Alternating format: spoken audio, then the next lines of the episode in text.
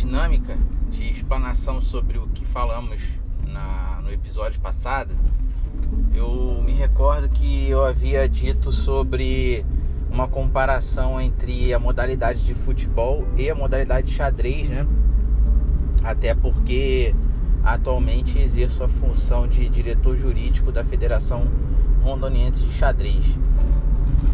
O que, que acontece com uma modalidade individual? Todas as, as tipificações previstas no CBJD servem para todas as modalidades. Né? Por exemplo, o, o artigo 258 do CBJD, que é um artigo genérico, ele se aplica a todas as modalidades.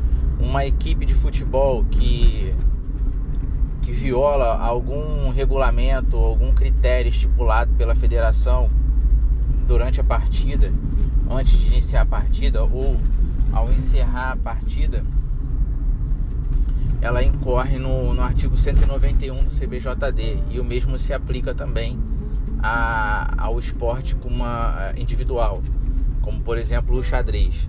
Né? O artigo 191 fala de descumprimento de regulamento.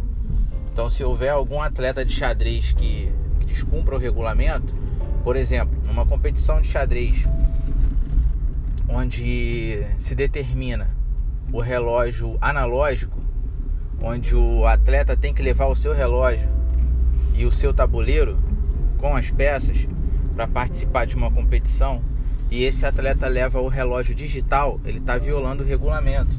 Então ele está em curso no artigo 191 do CBJD. Tá?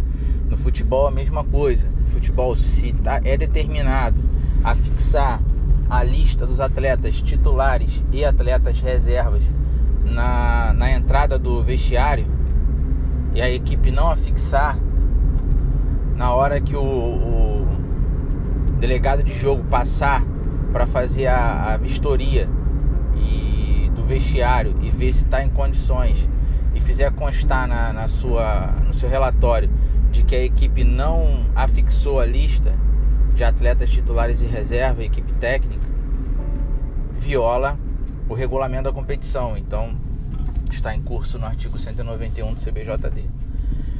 Obviamente que existem alguns tipos de infração disciplinar que não se aplicam na modalidade individual, né? Como por exemplo, uma jogada violenta. Não, se, não consigo visualizar uma jogada violenta como contato corpo a corpo numa disputa de uma jogada no xadrez, como se vê facilmente se identifica, né?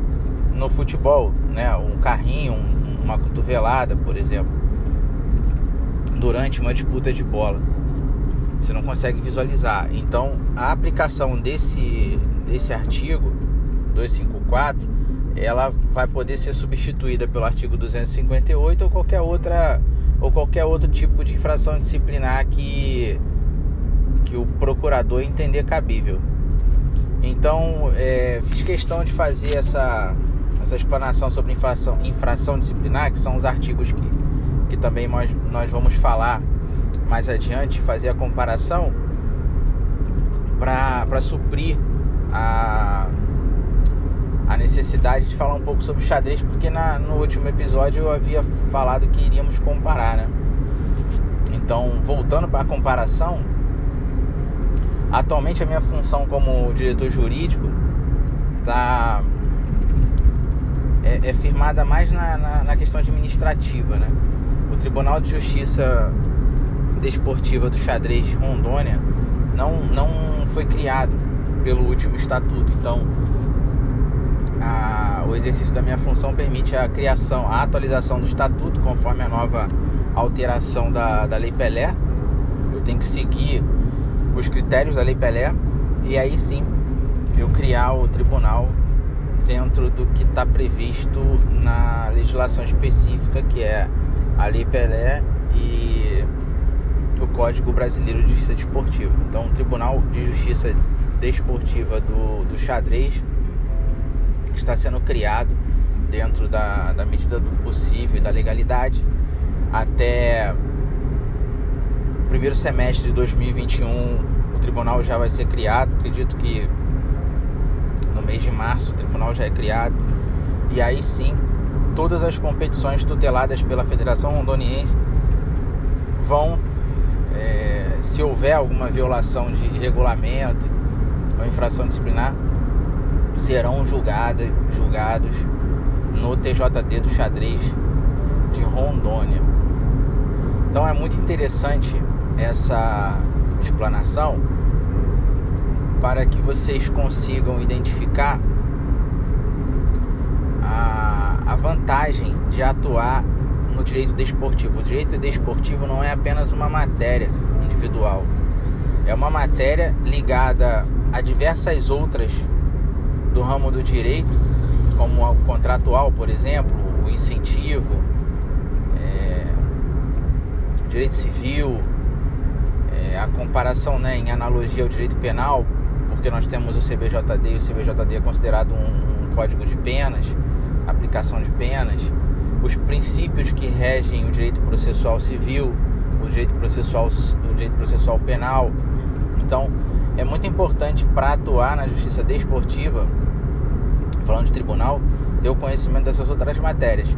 Agora, atuar com o direito desportivo de uma maneira genérica, é, não precisa ter um conhecimento jurídico, né? Por exemplo, o marketing. Os clubes de futebol hoje promovem marcas.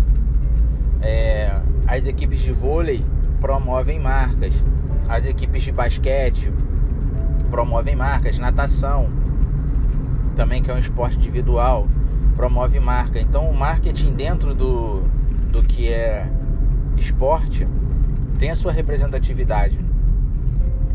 E explanações na área de direito desportivo é muito importante para quem trabalha com marketing.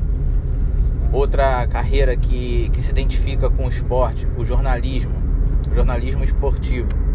É muito importante ter um jornalista com conhecimento de legislação esportiva.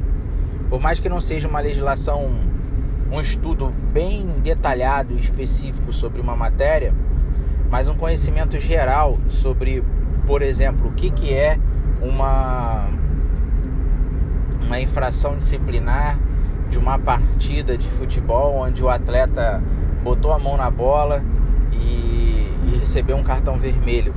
Por que, que ele foi expulso? Por que, que ele está respondendo um processo disciplinar no TJD? O jornalista esportivo passar isso ao público é importante ele ter um, um conhecimento mínimo sobre isso, saber por que, que o atleta ficou suspenso, em uma partida, por exemplo, e por que, que a comissão disciplinar converteu essa suspensão em, em, em advertência. É, a advertência ela é prevista numa punição, ela é considerada uma punição, então tudo isso é importante para o jornalista. O administrador de empresas, por exemplo, que queira é, fazer algum curso na área de direito desportivo é importante porque dentro de um curso de direito desportivo, uma matéria, uma matéria genérica, ele consegue visualizar que ele tem a capacidade do conhecimento que ele estudou na faculdade para administrar uma entidade de prática desportiva, para administrar uma entidade de administração de desporto, que no caso é uma federação. Vale a pena. O estudante ou então o profissional na área de educação física é importante? É, porque se trabalha com condicionamento físico até onde ele pode explorar o condicionamento físico e é importante ele saber dentro de uma competição até onde ele tem que ele pode chegar na questão disciplinar, até onde ele tem o direito de exigir alguma coisa ao seu contratante, ao seu empregador, por exemplo. O que que ele está envolvido? Existe uma legislação que, que ele responde, ele é responsável por ser comandante de uma equipe por exemplo, um treinador, um preparador físico, comportamento que ele tem que ter dentro do campo de jogo. Então é muito importante. Existe uma, uma, uma gama muito grande de, de profissões que podem convergir para o direito desportivo. Então nós fizemos agora uma breve, uma breve comparação entre xadrez e futebol e falamos um pouco também sobre o, o mercado né, de, de outras profissões que também se cercam do direito desportivo. Então, numa próxima oportunidade, daremos seguimento à nossa, à nossa explanação sobre direito desportivo, considerando a redundância. Um grande abraço e até a próxima.